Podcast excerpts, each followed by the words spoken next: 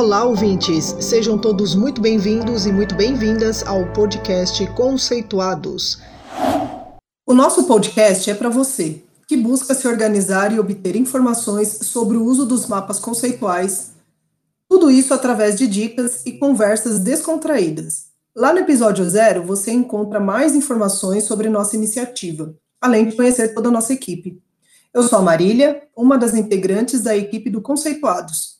No episódio de hoje, vamos explorar os motivos que fazem as pessoas utilizarem o mapeamento conceitual como uma forma de organizar a rotina de estudos ou ainda de trabalho. E mais, como os mapas podem ser usados em aulas práticas do ensino superior e na gestão de projetos e informações.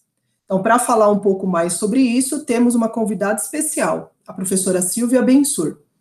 A professora Silvia, ela é formada em Engenharia Química pela Escola Politécnica da USP, mestrado e doutorado também na Poli, em modelagem, simulação e otimização de processos químicos, e depois pós-doutorado na Faculdade de Medicina da USP, em simulação de processos biológicos. Atuou em atividades didáticas e pesquisas em tecnologia da educação na Faculdade de Medicina da USP, Atualmente é pesquisadora colaboradora na Unifesp, no Laboratório de Bioengenharia Ocular. Silvia, antes de qualquer coisa, muito obrigada pelo aceite e vamos iniciar nosso bate-papo. Qual foi seu primeiro contato com os mapas conceituais? Marília, obrigada pelo convite para falar aqui no Conceituados. Bom, como você disse, eu me envolvi com a educação médica e tecnologia da informação na educação por conta disso, fiz um curso de pedagogia universitária na USP em 2007. Numa das aulas, o mapa conceitual foi apresentado, mas muito rapidamente.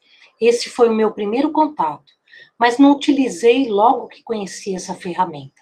Pesquisei e fiquei bastante empolgada, mas não sabia onde aplicar. Foi somente em 2011 que incluí o mapa conceitual numa atividade de capacitação docente, numa disciplina de pós-graduação da área de saúde na Faculdade de Medicina da USP. Nossa, que coincidência! Foi na mesma época que eu tive contato com esse tipo de organizador. É, também foi em 2007, mas aí eu estava, é, na época, ainda na, na Unesp, né? Bom, mas em qual situação você escolhe usar um mapa conceitual? O mapa conceitual é bem aplicado em atividades que precisam ser estudadas, detalhadas, e é necessário enxergar as conexões entre as ideias envolvidas. Nessas situações, o mapa conceitual, com sua representação visual, traz enormes benefícios. Traz organização do que o mapeador já sabe, traz aprendizado de novos conhecimentos e traz um melhor entendimento do assunto da questão focal, além de estimular a criatividade e a curiosidade. É verdade. E você pode dar alguns exemplos de como utiliza o mapeamento conceitual? Claro. Um exemplo é utilizar o mapa conceitual para resumir ou fazer um recorte de assuntos abordados na sala de aula. Durante a construção do mapa, o aluno percebe se realmente entendeu todos os conceitos que o professor explicou e, principalmente, se entendeu as relações entre os conceitos. E quando o aluno descobre que não entendeu, aí terá que fazer um grande esforço mental. Relembrar, pesquisar, perguntar, e é nesse momento que ocorre o aprendizado. Um outro exemplo que eu posso dar é a utilização do mapa conceitual no treinamento de funcionários para prestação de serviço em hotelaria. O mapa conceitual procura mostrar as possíveis situações adversas e como contorná-las, garantindo a consistência do serviço prestado e a satisfação do cliente. Realmente, o uso do mapeamento conceitual é um exercício que vai muito além de só ligar conceitos né, entre si e sua aplicação fora do ambiente escolar é algo bem interessante. Silvia, você tem dificuldades de explicar ou ensinar a estrutura de um mapa conceitual para os seus alunos? A estrutura do mapa conceitual é bem simples, mas construir um mapa conceitual na prática é o grande desafio. Acontece isso com mapeadores experientes e com alunos também. A dificuldade surge em vários momentos, quando temos que escolher quais os conceitos mais pertinentes para responder uma questão focal. Qual o termo de ligação que melhor esclarece a relação entre dois conceitos? E se realmente os dois conceitos estão relacionados. É verdade. Dependendo do que está sendo mapeado, a tarefa pode ser mais fácil ou mais difícil, até mesmo para quem é mais experiente na técnica.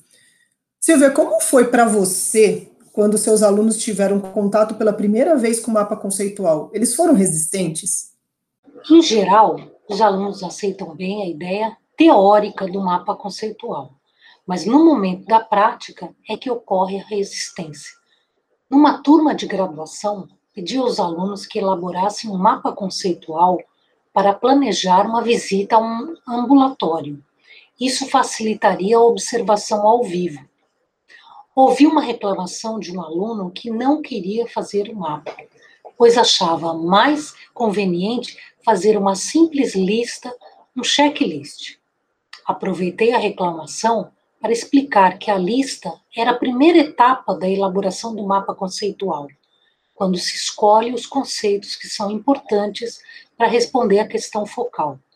Na etapa seguinte, é que os conceitos precisam ser relacionados, iniciando a construção do mapa conceitual. Ou seja, nessa segunda etapa é que há um maior entendimento do assunto, enquanto que a primeira etapa serve apenas para fazer um exercício de memória pontual, de lembrança das principais ideias.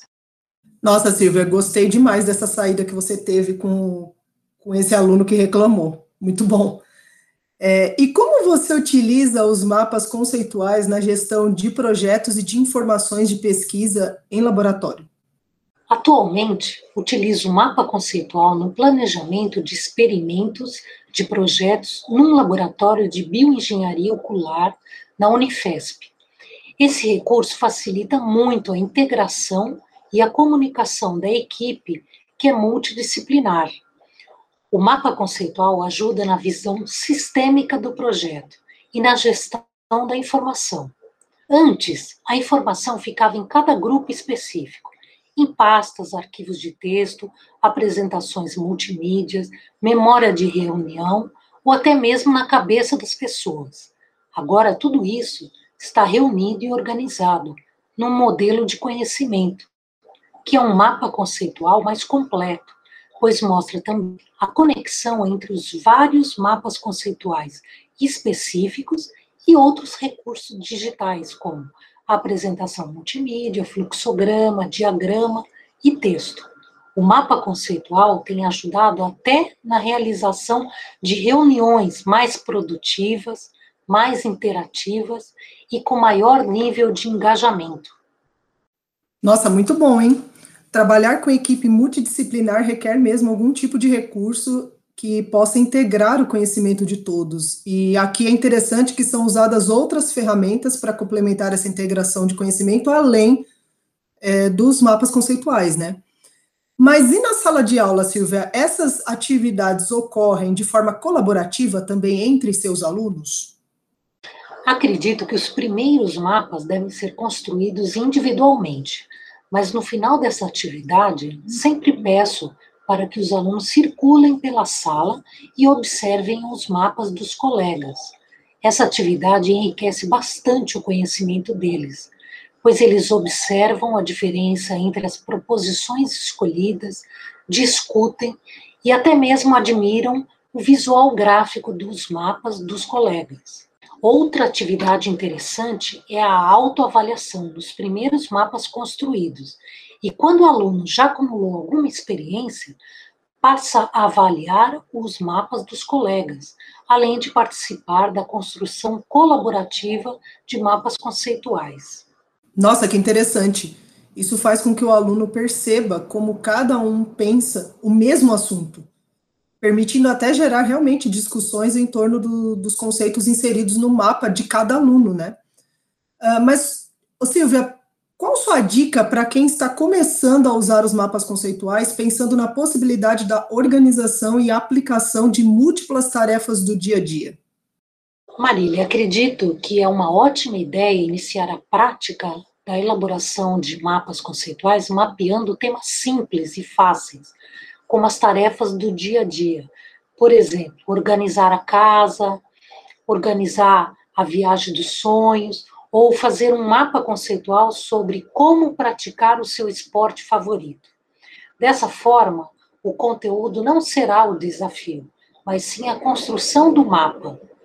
Isso trará experiência prática para a construção de mapas de temas mais complexos, nos quais o desafio será o conteúdo e não a construção em si. É verdade. É, às vezes o desafio é realmente é, entender o conteúdo para poder é, começar a mapear, né? Então, a verdade é, tem que começar, né? Nossa, depois de tanta riqueza de informação que a Silvia trouxe, o que me resta dizer para você, ouvinte, é que o mapeamento conceitual é para todos e você não precisa ser um expert na técnica para começar a usar, mas precisa começar. Para saber mais como você pode começar a fazer mapas conceituais, ouça o episódio 3 do programa Na Prática como aprender ou melhorar a técnica e tem acesso a um convite imperdível. Silvia, quero agradecer por você ter aceitado em participar dessa entrevista para compartilhar um pouco da sua experiência com a técnica de mapeamento com os nossos ouvintes e espero que possamos manter essa parceria em outros momentos. Marília, agradeço muito o seu convite para gravar esse podcast, que foi o meu primeiro. Só tenho a agradecer por essa oportunidade para compartilhar minha experiência com você e os ouvintes. E parabéns por essa excelente iniciativa para discutir, trocar e juntar experiências nesse espaço dedicado aos interessados em mapa conceitual. Muito obrigada. É isso aí, espero que seja o primeiro de várias, de várias participações aqui no, com a gente no Conceituados. E vocês, ouvintes, Obrigada pela sua audiência. Fiquem ligados nos próximos episódios do nosso podcast. Conceitue-se você também. Abraços e vamos mapear. Além do podcast, você pode encontrar informações sobre o nosso grupo de pesquisa e o conhecimento produzido nas nossas outras redes sociais, como o nosso canal do YouTube, Mapas Conceituais, e o nosso perfil no Instagram, Conceituais Mapas. Esperamos vocês por lá!